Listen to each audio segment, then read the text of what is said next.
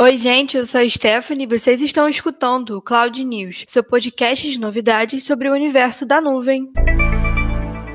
E hoje, no seu podcast de notícias sobre tecnologia em nuvem, a gente vai falar de um ataque hacker no fornecimento de combustível e sobre um anúncio muito legal da Google, que é o Firmina. Também vamos falar de um artigo no Medium sobre as ferramentas do Google Workspace e também uma grande novidade sobre o TikTok. E para começar seu podcast de tecnologia favorito, vamos começar com o ataque hacker a invasão interrompeu o fornecimento de combustível para o sudeste dos Estados Unidos em maio. De acordo com o chefe da operadora de oleodutos norte-americana Colonial Pipeline, o ataque hacker contra a empresa foi feito por meio de uma única senha roubada. Esse ataque aconteceu devido ao uso de um sistema antigo de rede privada virtual, conhecido também como VPN, que não possuía autenticação multifator. Sabe aquela autenticação que depois de colocar uma senha, ele pede para você confirmar a sua identidade de alguma outra forma? Então isso quer dizer que essa rede pode ser acessada por meio dessa única senha, sem nenhuma outra etapa de verificação. Esse ataque que aconteceu contra a Colonial Pipeline demonstrou que grande parte da infraestrutura da empresa continua altamente vulnerável e que o governo e as empresas devem trabalhar ainda mais para prevenir futuros casos como esses, que vêm sendo cada vez mais comuns, de acordo com o que os senadores disseram durante a audiência. O FBI atribuiu o ataque a um grupo conhecido como DarkSide. Alguns senadores disseram que a Colonial não consultou o governo dos Estados Unidos antes de pagar o resgate aos hackers, o que vai contra as diretrizes federais de lá. E numa nota, a Colonial se pronunciou dizendo que tomaram a decisão de pagar esse resgate e manter o pagamento mais confidencial possível devido à preocupação com a segurança. É um susto que às vezes é importante para a gente perceber o quanto é necessário uma autenticação melhor e uma segurança maior nos dados oferecidos pelas empresas. E agora um grande anúncio da Google. Eles anunciaram o Firmina, finalmente. Para quem não sabe, sabe, o Firmina é um cabo submarino aberto que está sendo construído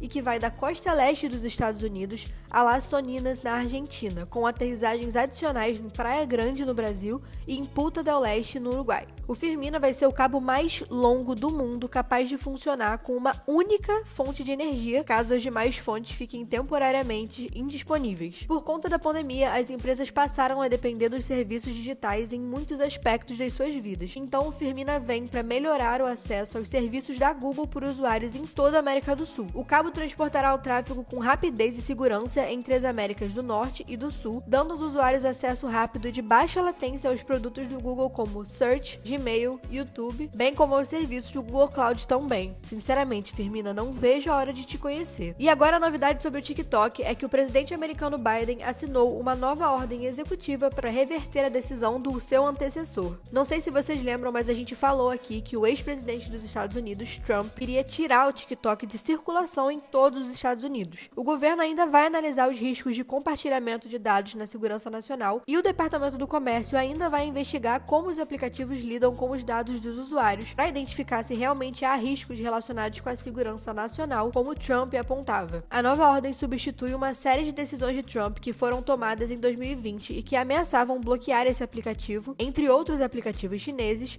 e as restrições como o TikTok TikTok, WeChat, entre vários outros, que só não foram impostas por causa da decisão judicial a favor dos aplicativos. O ex-presidente americano alegava que o TikTok compartilhava informações dos usuários com Pequim, algo que a ByteDance, dona do aplicativo, nega. Mas é isso, gente, já tá revogado, então podem ensaiar os passinhos de dança porque o TikTok vai ficar on. Para fechar esse episódio, vamos de mais uma indicação de artigo no Medium. Esse artigo foi feito pela Stephanie Rigon, isso mesmo, eu, e lá eu conto um pouco da minha experiência acadêmica contando com as ferramentas do Google Workspace e também dou algumas dicas que me ajudaram demais durante o período que a gente tem passado, onde tudo tem sido remoto, inclusive como eu tenho sobrevivido ao EAD. Curtiu? Quer entender um pouquinho mais sobre o assunto? Então corre na descrição desse episódio que o link vai estar tá lá. Espero que vocês gostem. E por hoje é isso, pessoal. Sigam a IPNET nas redes sociais e fiquem sempre por dentro não só das nossas novidades, mas também de todo o material que a gente produz para te ajudar a crescer. E esse foi o Cloud News de hoje, seu portal de novidades e informações sobre tecnologia e nuvem em até 10 minutos. Até a próxima semana!